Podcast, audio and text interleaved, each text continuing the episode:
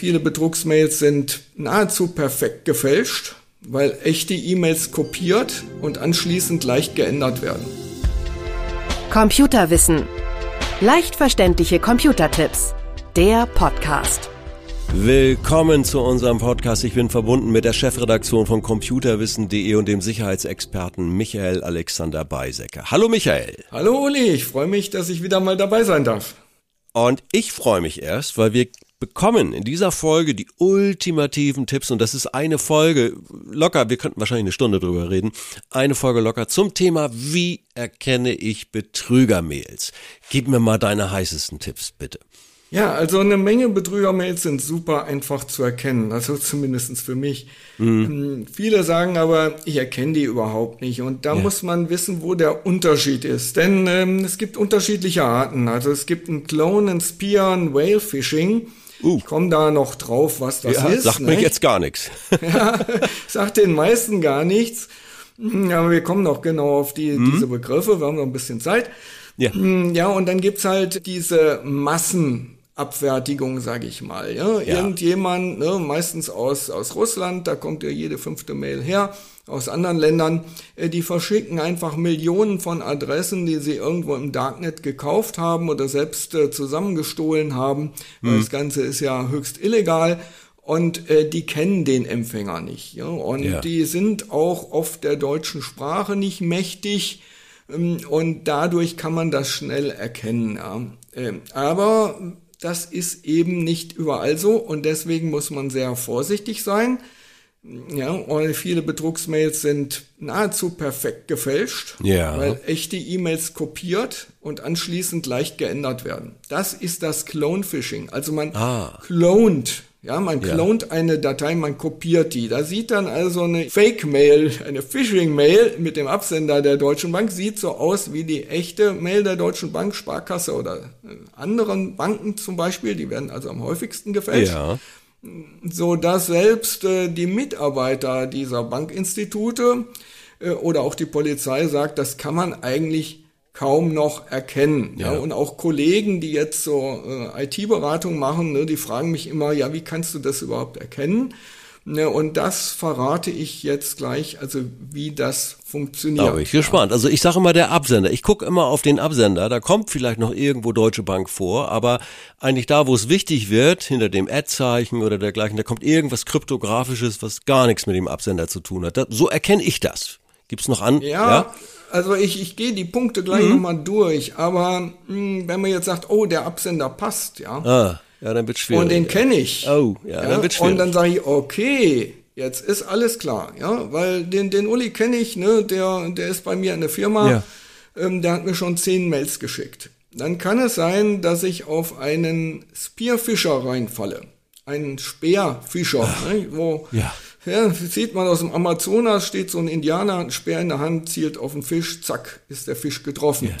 Ja. Äh, so ähnlich machen die das auch, ganz gezielt. Ah, ja. Da schleusen sich Leute in Unternehmen ein, sind da Tage, Wochen, Monate, machen die ganze E-Mail mit, jeder kennt die, yeah. als wären die nebenan, also im großen Unternehmen ganz einfach, weil da Leute aus der ganzen Welt arbeiten. Ja.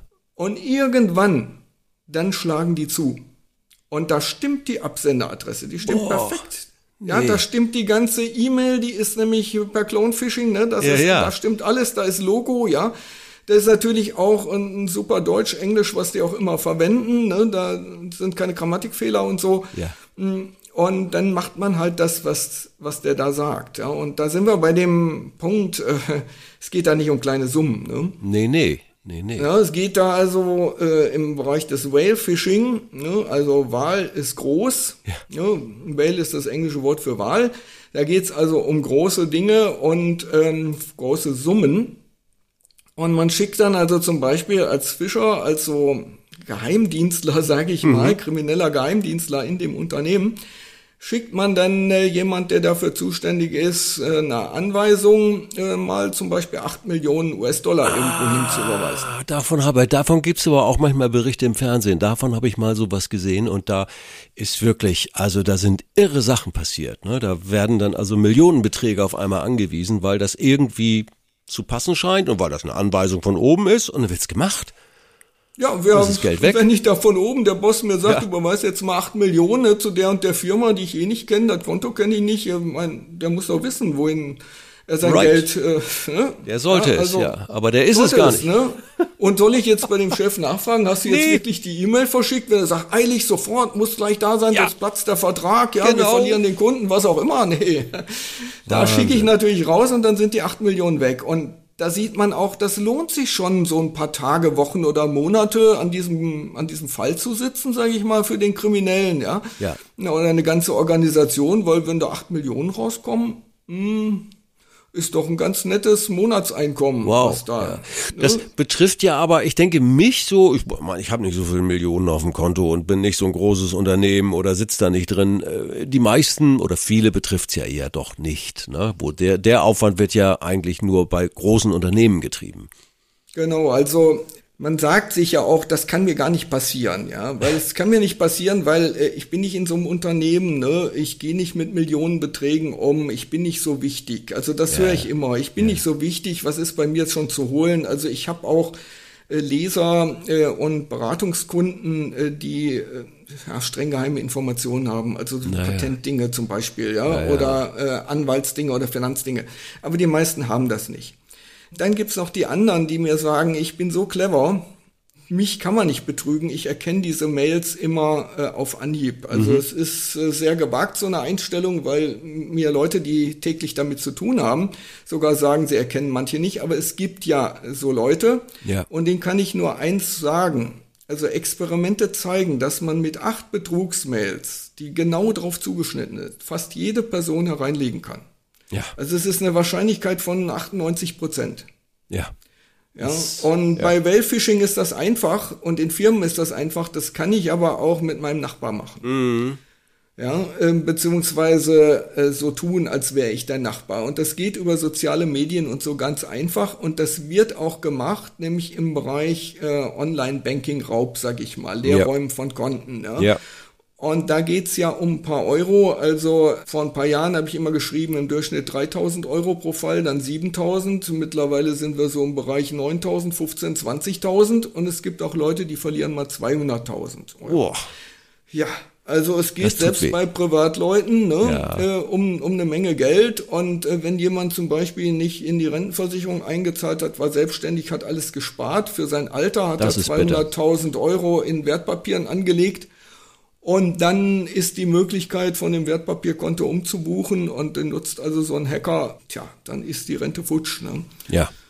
Ja, und das, das funktioniert also auch, wenn jemand äh, sein, sein Konto nur über 1000 Euro überziehen kann und, sag mal, vielleicht 1000 drauf hat ne, oder weniger, dann kann der trotzdem über 40.000 zum Beispiel in die Miesen rutschen.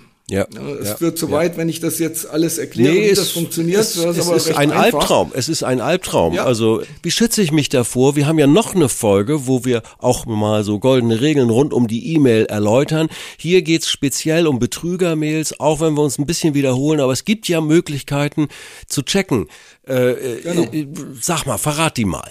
Also die erste hast du eigentlich schon genannt. Absender prüfen. Ja, also gucken, wenn jetzt mir die Bank so und so schreibt, angeblich, und da steht oben dann uli.harras.gmx.de, Ja. ähm, sage ich mir, hm, warum hat denn diese Bank nicht Deutsche Bankdomain oder ne, Sparkasse? Warum, ne, den, den Uli, den kenne ich doch, der ist doch gar nicht bei der Bank. Also ähm, ja. Ne? Das ist merkwürdig, ja. Das wäre äh, sehr merkwürdig. Meisten, ja, da kann man die meisten wirklich entlarven, sehr einfach entlarven. Ja. Aber, ganz großes Riesen-Aber. Hm. Nicht den Absender prüfen und sagen, der Absender passt, ist okay, also ist die E-Mail okay. Ist nicht in allen Fällen so. Okay. Ja, denn den Absender kann man spoofen. Was ist das denn? Ja, so schön heißt, den kann man fälschen. Also Auch den das Absender kann man Nein. fälschen. Der angezeigte Absender ist ganz einfach zu fälschen. Und man kann sich angucken, über welche Server das Ganze gegangen ist und wie das Ganze gelaufen ist. Aber das kann eben, nee, im Prinzip kann es jeder, wenn ich ihm die Anleitung gebe und so, aber es ist schon ein bisschen. Das ist ja aber, ne? das klingt aber kompliziert. Also aber wenn ich antworte jetzt an diese gefälschte Adresse, Geht das auch an diese gefälschte Adresse auch? Also das sozusagen? Nein, nein, nein. Das, ah. das geht dann an die äh, echte Adresse, mhm. die dahinter steht. Oder es geht auch an die äh, gefälschte Adresse, weil die nämlich ganz nicht gefälscht, sondern gehackt ist. Ja, also im Beispiel Betrug bei eBay und anderen an Kleinanzeigenportalen, da wird einfach schlichtweg das Konto gehackt und dann äh, über dieses Konto werden Dinge angeboten, die man dann bestellt und die man nicht geliefert bekommt und dann kriegt der ja. echte Inhaber des Kontos den Ärger. Also auch das geht. Also Absender prüfen, ganz, ganz wichtig, ist auch ja. das Erste, was ich tue, ja. aber nicht darauf verlassen, dass das dann äh, wirklich in Ordnung ist. Mhm. Das Zweite, Anrede prüfen.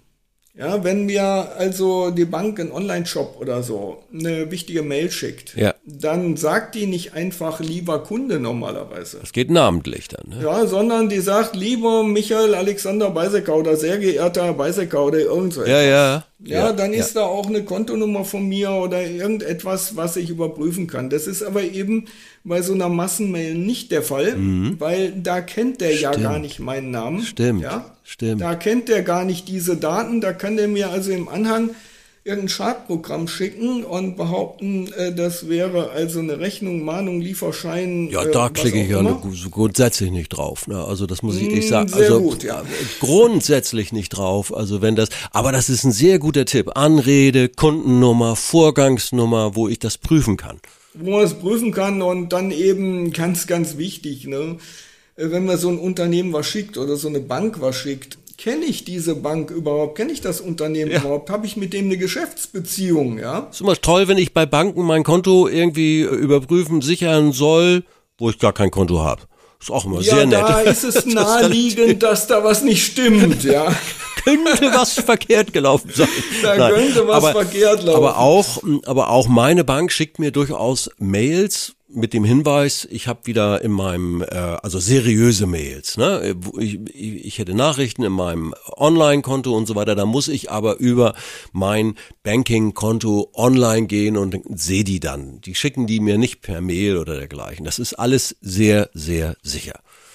Ja, aber wenn jetzt zum Beispiel im Frühjahr äh, wieder irgendwas kommt, angeblich vom Finanzamt, dann ist es im Regelfall ähm, also eine Betrugsmail, ja. weil das Finanzamt verschickt keine Mails. Also es gibt wirklich Unmengen. Ein Beispiel, hm? da kriege ich immer Ärger mit meiner Frau. Mir schicken immer so unbekannte Damen Einladungen. Ne? Die haben mich in irgendeinem Forum gesehen, ne? die haben mein Profil bei Facebook und die finden mich also super und die schicken dann auch direkt Bilder im ja, Anhang. Kann ich gut verstehen. Gar, ne? Kann ich gut verstehen. Ja, weil die haben lange keinen Freund gehabt und ähm, sind bestenfalls äh, halb so alt wie ich und die wollen mich jetzt unbedingt kennenlernen. Ja. Ja, gut, ich bin bekannt, da ist das normal, kann na man klar, sagen. Na klar. Ne, Sage ich auch meiner Frau immer.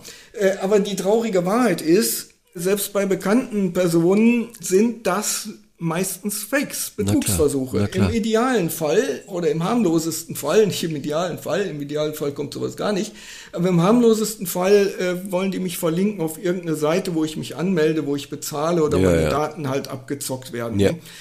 Also da muss man wirklich sagen, äh, das gilt nicht nur für Männer, sondern auch für Frauen. Ne? Bei Frauen kommen solche Sachen denn häufig aus dem afrikanischen Raum, mhm. äh, geben Leute vor, sie wären Soldaten und hätten sie irgendwo gesehen, zufälligerweise. Und ja. also da sehr, sehr vorsichtig sein. Auch schön sind diese Mails, wo Erbschaften verschenkt werden. Ne? Also hunderte von Millionen ja. und wo man ja eigentlich nur eine Kontaktperson mit dem Konto braucht und dann kommen da die Millionen, so. Ja, das also, ist der Bereich des Vorschussbetrugs. Ja. Äh, der geht schon wieder raus aus diesem Erkennen. Aber es ist so, da wird unter irgendeinem Vorwand, äh, soll man dazu gebracht werden, Geld zu überweisen. Ja. Ne? Bei den Damen und Herren, die einen angeblich kennenlernen wollen, die sagen dann, also ich will mit dem Flugzeug rüberkommen oder Verwandte ist erkrankt oder so etwas. Sowas, und ja. ja, sowas in der Art. Und bei diesen angeblichen Anlageberatern, Erbschaftsverwaltern, Mitarbeitern in Banken, die ja. jemanden suchen, der ein Millionenkonto übernehmen will, da ist eben immer auffällig, es sind Riesensummen. ja. ja. ja. Völlig unrealistisch. Ja, die meisten haben nicht so 200 Millionen Dollar auf dem Konto nee, ne? und ähm, auch keinen in der Verwandtschaft. Ich weiß auch nicht, muss an Deutschland liegen. In den USA gibt es ein paar mehr davon, aber in Deutschland äh, ist das eben relativ selten und diese Riesenzahlen sollen die Leute halt täuschen. Ja. Und damit verbunden also es gibt ja so einen Begriff Nigeria Connection, den ich nicht verwenden soll, mhm. weil das verunglimpft die Leute aus Nigeria. Sie sind natürlich nicht alle äh, Betrüger. Äh. Und es kommt auch längst nicht mehr nur aus Nigeria, aber damit fing das an. Ja. Solche Sachen sind meistens in englischer Sprache. Und deswegen, das ist so mein, mein vierter Punkt für die Erkennung nach Absenderprüfen, Anredeprüfen und Bekanntheitsgrad. Das ist die englische Sprache. Ja. Englische Sprache ist immer verdächtig, wenn man normalerweise keine englischen Mails erhält. Ja. Und das gilt entsprechend auch für Mails in anderen Sprachen, wie zum Beispiel Russisch. Ja, ich habe mal eine Mail in Russisch bekommen, nachdem meine, ja, nachdem meine Texte ins Russische übersetzt wurden. und da, ja, und da hat sich irgendjemand gedacht, ja, biete ich ihm doch mal ein paar Grundstücke an in der Nähe von Moskau. Na Mensch. Ne, Schnäppchen. und eine Bekannte Schnäppchen. von mir, die kann Russisch, also ich kann nur ein paar Wörter. Ne, Ich ja mich bisschen weg. weit- und dann sagt die, ja, ja, das ist ganz normal, ne? solche Mails kriege ich ständig, Hm. weil sie eben russische äh, Muttersprachlerin auch ist. Ja. Ne? Das passiert in Russland ständig und die haben sich halt geirrt, weil die äh, meine Nachricht in Russisch gesehen hatten. Ja, das ist also die, diese Sprachgeschichte, aber äh, Englisch würde mir jetzt nicht helfen als Unterscheidung, weil ich bekomme tatsächlich eben Mails aus der ganzen Welt und auch viel Englisches. Ja.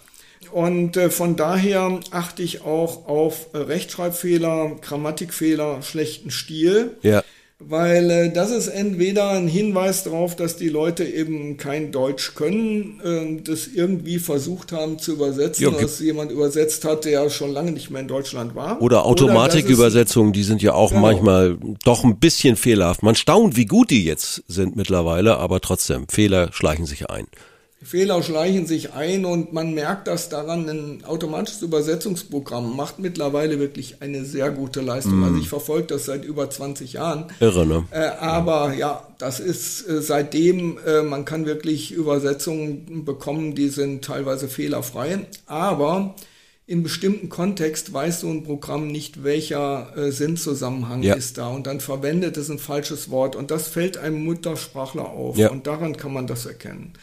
Ähm, Was man auch eben rausfinden kann oder leicht erkennen kann, das sind fremdsprachige Zeichen, die plötzlich drin sind, ja, weil der einen anderen Zeichensatz verwendet. Zum Beispiel, wenn das aus Asien kommt ähm, oder auch aus Russland teilweise, dann sind dann so Rechteckige äh, drin, weil dieses Zeichen dann nicht darstellbar ist. Ah. Wenn man irgendwo so ein Zeichen erkennt, also außer jetzt welche, die bei uns auch üblich sind, wie Copyright oder andere Sonderzeichen, ja, Ja. wenn man Sachen findet äh, und wenn das nur irgendwie ein Akzentzeichen ist, das aus dem Spanischen kommt oder aus dem Französischen, das man normalerweise hier nicht verwendet, dann deutet das darauf hin, dass eben auch der Absender von da kam und äh, äh, eben das übersehen hat. Und dann kann man auch den Absender natürlich selbst äh, äh, googeln und nachgucken, ob man den überhaupt kennt. Also wenn er jetzt eine Signatur unten hat und Ja. sich da jemand als Rechtsanwalt ausgibt, kann man das machen. Das sage ich immer, es erfordert ein wenig Training. Also deswegen habe ich in meinem PC-Sicherheitsberater auch immer äh, Beispiele von dem, was die sich wieder haben einfallen lassen.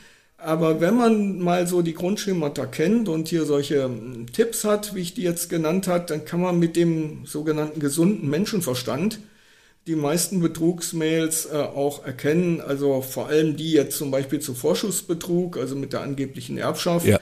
Oder auch die zu Love Scam, also dem Liebesbetrug, wo jetzt jemand vorgibt, sich für einen zu interessieren, den man überhaupt nicht kennt, wo man auch die angesprochenen Chatrooms nie besucht hat. Äh, Jetzt wird's ja speziell, Michael. Nein, aber ich danke dir bis hierher, denn also mir schwirrt so ein bisschen der Kopf. Das macht aber nichts. Schaut noch mal in die Show Notes rein. Dort haben wir hilfreiche Links für euch aufgelistet. Die sind sicher, die darf man einklicken. Ähm, das sind die Informationen zu diesem Podcast. Und dann gibt's ja noch unsere zweite Folge mit hilfreichen Tipps rund um die E-Mail. Da geht's auch um Sicherheit und um vieles mehr. Ich bedanke mich bei Michael Alexander Beisecker, dem Sicherheitsexperten aus der Chefredaktion von computerwissen.de.